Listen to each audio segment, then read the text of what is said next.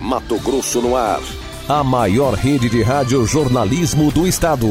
Chegou a hora de mais um boletim Descomplicando Vinhos com Samia Nadaf. E hoje o assunto é a temperatura ideal de serviço dos vinhos. Você ouve agora Descomplicando Vinhos com Samia Nadaf. Oferecimento Parma e Prosa. Hello, proseiros e queridos ouvintes! Mais uma sexta-feira aqui com vocês. Eu sou a Samia Nadaf e chegou a hora de mais um Descomplicando Vinhos, o boletim sobre vinhos mais delicioso e sem frescura deste país. Hoje vamos dar uma pausa das uvas e eu vou falar sobre um assunto que muitos proseiros me perguntam: como saber a temperatura ideal que os vinhos devem estar para ser consumidos? Claro que se você tem uma adega, seus problemas acabaram, pois as adegas controlam lindamente essas temperaturas, né, proseiros? Óbvio que eu estou falando para os ouvintes que não têm adega. Vou fazer uma confissão aqui.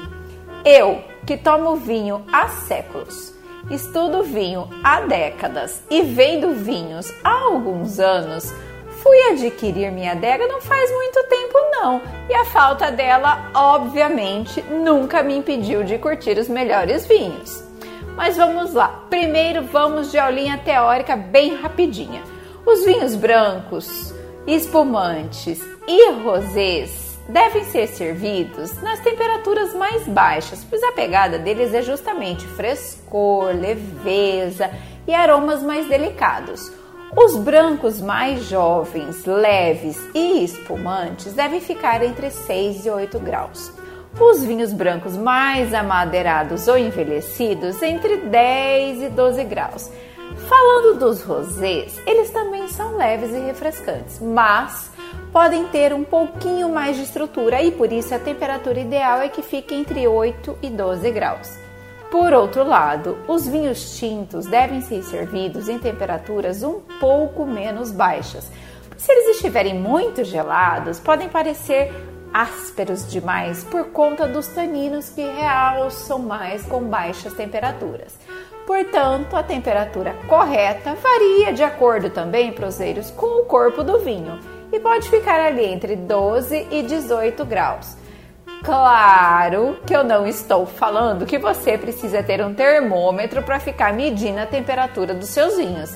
Mas ó, detalhe, se tiver ajuda bastante, hein?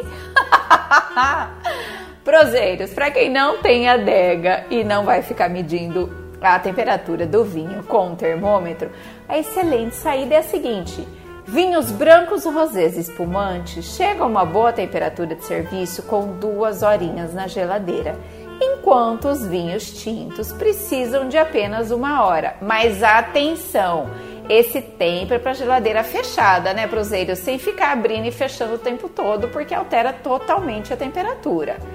Agora, se você tem pressa, você pode usar o congelador, mas atenção, não vão me esquecer a garrafa lá tá bom? Porque se vocês esquecerem a bebida, vai congelar e pode inclusive explodir e virar aquela lambança. Neste caso, deixe brancos rosés espumantes por uma horinha e tintos por meia hora. E por favor, coloquem um alarme para lembrar. Dica dada, agora eu quero todo mundo dando aulinha sobre a correta temperatura de consumo dos vinhos. Aproveitem para testar a dica neste final de semana. Um grande abraço e até semana que vem. Você acabou de ouvir Descomplicando Vinhos com Sâmia Nadaf. Oferecimento Parma e Prosa. Pedidos pelo WhatsApp 65 8114 4147. Mato Grosso no ar.